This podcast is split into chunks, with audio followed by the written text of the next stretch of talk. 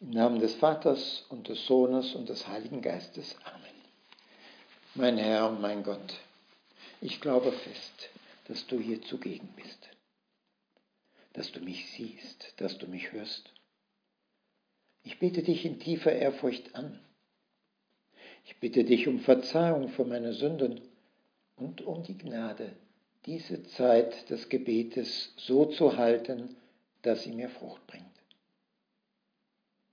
Maria, meine unbefleckte Mutter. Heiliger Josef, mein Vater und Herr, mein Schutzengel, bittet für mich.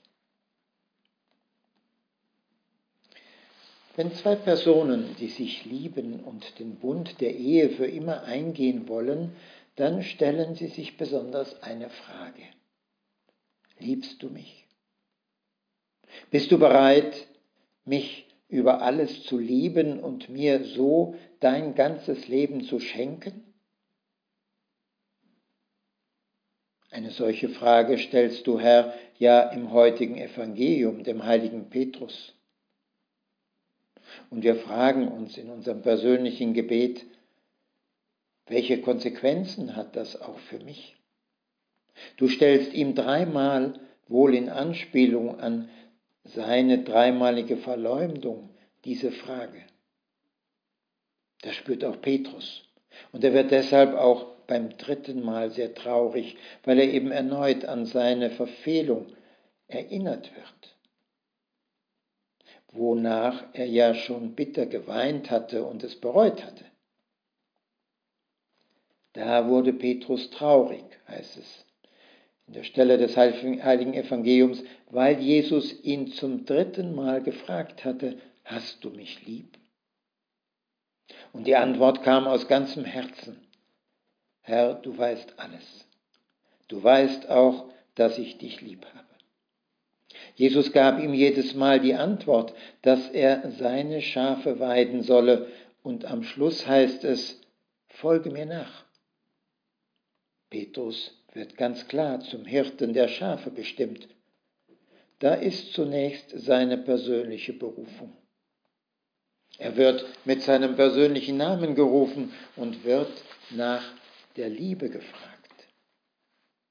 Wenn er mit der Liebe zu Jesus, mit Jesus verbunden ist, dann werden auch die Schafe auf seine Stimme hören, auf die Stimme Jesu eben, sodass in seiner Führung Jesus selbst führen wird. Diese wichtige Frage liebst du mich? Stellst du ja auch an jeden einzelnen von uns, Herr, um zu sehen, ob wir mit dir verbunden sind. Liebst du mich wirklich? Da müssen du und ich immer wieder persönlich Antwort geben. Wir müssen dir antworten, Herr, ob wir uns gegen dich verfehlt haben. Liebst du mich wirklich? Gerade wenn wir spüren, dass wir unseren eigenen Weg gegangen sind, uns um unser eigenes Wohlergehen mehr kümmern als um das des uns Nahestehenden, dann hilft es uns, an diese Frage zu denken. Liebst du mich wirklich? Sodass du fähig bist, deine momentane Laune oder Lust beiseite zu lassen und dich um das Wohl des Nächsten zu kümmern oder dem zu folgen, was du, Herr, in deinen Geboten uns bittest. Wie sehr hilft es uns doch, wenn wir vielleicht vor einer Versuchung stehen, wenn wir spüren, Herr, da sollte ich eigentlich nicht weiter einen Film anschauen oder ich merke, dass ein Film abgleitet in unmoralische Szenen. Oder wir einfach keine Lust haben zu arbeiten oder unser Studium jetzt ernst zu nehmen. Wenn ich in diesen Augenblicken daran denke, dass du vor mir stehst und fragst, liebst du mich wirklich? Dann hilft mir das sofort mich von der Versuchung abzuwenden. Herr, wende ab von mir, was mich von dir trennt, so betete in solchen Augenblicken häufig der heilige Josef Maria. Genauso, wenn wir mit Leid konfrontiert werden und das Kreuz deutlich spüren, das wir tragen sollten. Was klar sein soll, ist, dass das Kreuz tragen, dieser Ausdruck ja nicht nur eine Redens, zu einer Redensart verkommen soll. In der Lehre des Herrn, so formulierte es einmal der heilige Johannes Paul II. auf einem Weltjugendtag, bedeutet der Ausdruck das Kreuz tragen, allerdings nicht in erster Linie Abtötung oder Verzicht.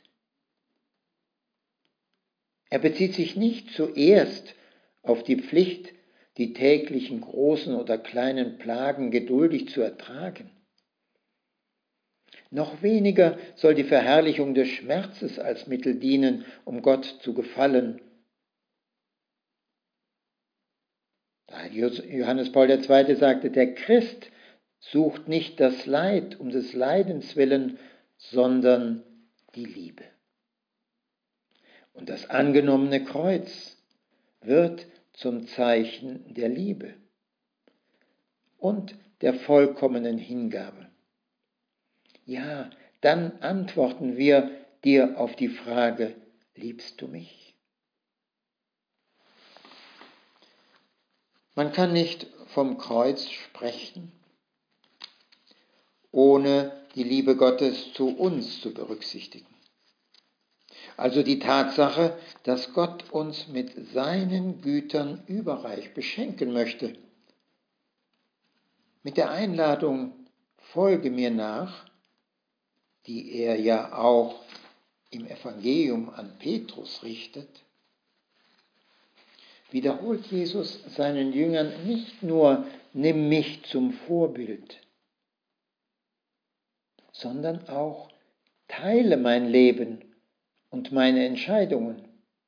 Lebe zusammen mit mir dein Leben aus Liebe zu Gott und zu den Brüdern und Schwestern.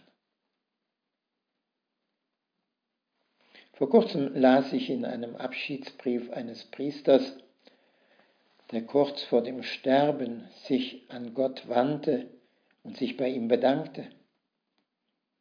Da hieß es, du weißt sehr gut, Herr, dass Liebe nur mit Liebe vergolten werden kann. Das Glück ist weder Folge noch Frucht der Liebe. Die Liebe selbst ist das Glück. Zu wissen, dass du mein Vater bist, ist der Himmel. Du brauchst mir nicht mehr als das zu geben.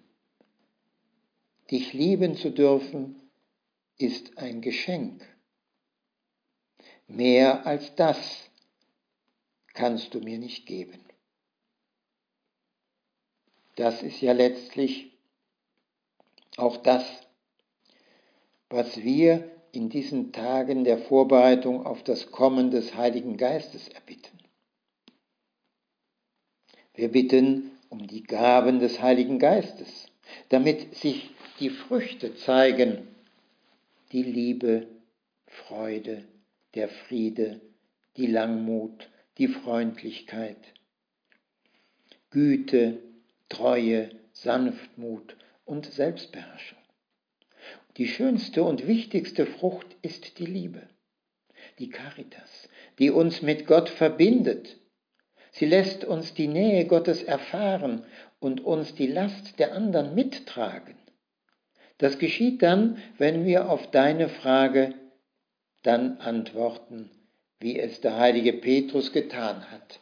Herr, du weißt alles, du weißt auch, dass ich dich liebe bitten wir die Gottesmutter, dass wir immer die Kraft finden, so auf die Frage des Herrn zu antworten.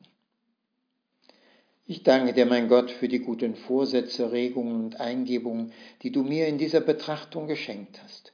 Ich bitte dich um deine Hilfe, sie zu verwirklichen.